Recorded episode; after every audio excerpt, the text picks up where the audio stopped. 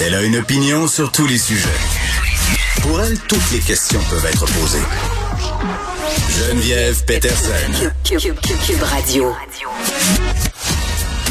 Salut tout le monde, bienvenue à l'émission sixième jour euh, de l'invasion de l'Ukraine. Et là, euh, peut-être que vous allez remarquer que ma voix est un petit peu différente aujourd'hui. Je me débat avec un petit mal de gorge et peut-être une petite COVID. je ne sais pas. Euh, mon test est toujours négatif, mais comme on sait, ça peut prendre plusieurs jours. Donc, si vous trouvez que j'ai l'air d'avoir fumé 25 paquets de cigarettes. Ne paniquez pas, tout est normal. C'est juste ma voix qui fait un petit peu euh, ce qu'elle veut en ce moment. Donc, je disais six euh, jours euh, de cette guerre en Ukraine absolument atroce, des images qui circulent à travers le monde. Et là, ce matin, quand même, on a grimpé d'un cran là avec ces frappes aériennes à Kharkiv, bon, à venir jusqu'à maintenant quand même des morts, une dizaine selon ce que rapportaient différents médias. Euh, une dizaine de blessés aussi. Et vraiment, ces frappes aériennes ont eu lieu dans une zone résidentielle de Kharkiv. Là, on visait, euh, selon euh, peut-être les experts qui ont analysé cette situation vraiment à chaud, parce que ça s'est passé tout récemment, des édifices gouvernementaux. Mais bien entendu, il y a des civils, il y a des maisons, il y a des bâtisses qui abritent des logements. Puis il y a aussi quand même cette tour de télévision à Kiev qui a été attaquée, une frappe russe, euh, donc entraînant immédiatement l'interruption de la diffusion des chaînes ukrainiennes. D'ailleurs, ce sera des, des, sujets qu'on va aborder avec Vincent Dessoureau un peu plus tard à l'émission parce que ça ferait partie de la stratégie russe de contrôler l'information contrôler ce qui se dit. Hier, on, a parlé brièvement de la guerre psychologique, de la manipulation de l'information.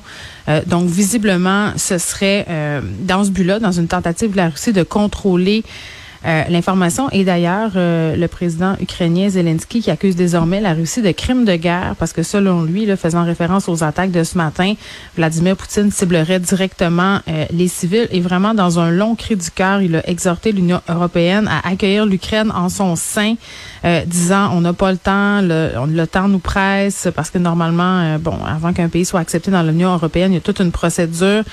Euh, les presses de se dépêcher. Et pendant ce temps-là, à Genève, bon, l'ONU était euh, réunie, les Nations Unies, euh, l'Union européenne est vraiment dans le, l'événement de l'Union européenne. Le ministre des Affaires étrangères russe, M. Larov, commençait à parler et tout le monde s'est levé. Tout le monde est parti.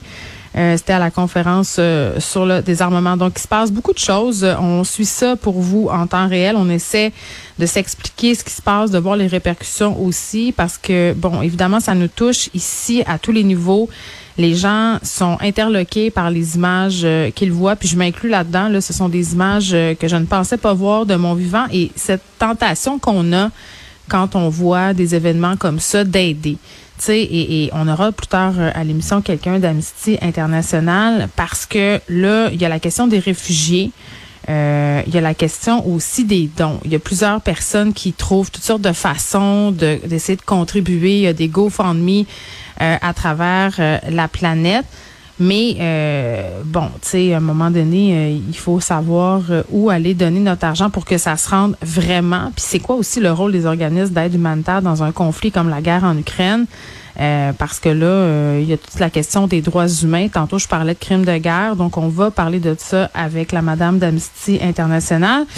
Et bon, article quand même, j'ai envie de dire épeurant, mais ben, en tout cas, moi, j'ai trouvé ça épeurant. Là. Je sais pas, vous euh, qui l'avez vu, comment vous avez trouvé ça sur la proximité de la frontière russe et canadienne dans la région de l'Arctique. Euh, est-ce qu'on devrait se méfier des activités russes près de la frontière canadienne en Arctique? C'est un article du Journal de Montréal et vraiment, on apprend des choses assez perturbantes dans ce papier-là. Euh, à savoir, depuis sa première offensive en Ukraine en 2014, euh, la Russie a massé des troupes, du matériel militaire à la frontière du Canada en Arctique, euh, réactivé des bases militaires qui datent de la guerre froide. Et un exercice militaire quand même assez d'envergure qui a eu lieu euh, quand même assez récemment. Là, en janvier, on parle d'avions, on parle de bateaux, on parle de sous-marins, on parle de militaires, 1200 militaires qui ont été déployés euh, dans ces bases-là. Je pense qu'il y en a quelque chose comme 18 bases. Euh, pour ainsi dire, la Russie contrôlerait l'Arctique d'un point de vue militaire en ce moment. là. Euh, donc, est-ce qu'on on est en raison de craindre d'avoir peur de cette proximité-là? Avec la frontière. On va aborder ça à l'émission. Et parce qu'on peut pas juste parler de l'Ukraine, euh, il y a aussi des problèmes euh, chez nous. La crise du logement, évidemment, c'en est un. On en parle depuis très, très, très longtemps. La pandémie a aggravé cette situation-là aussi. Et aujourd'hui, on a une espèce de front commun. Euh, il y a 500 organismes qui se sont mobilisés pour demander que le gouvernement mette sur pied une politique d'habitation au Québec parce que, vous le savez, on en a parlé à de multiples reprises. Euh, il y a de multiples personnes vulnérables qui sont en danger, de multiples groupes, euh, personnes racisées, personnes en situation d'itinérance, euh, femmes victimes de violences conjugales, les prix des loyers. Puis c'est pas juste à Montréal. la crise du logement maintenant, c'est dans tous les grands centres du Québec.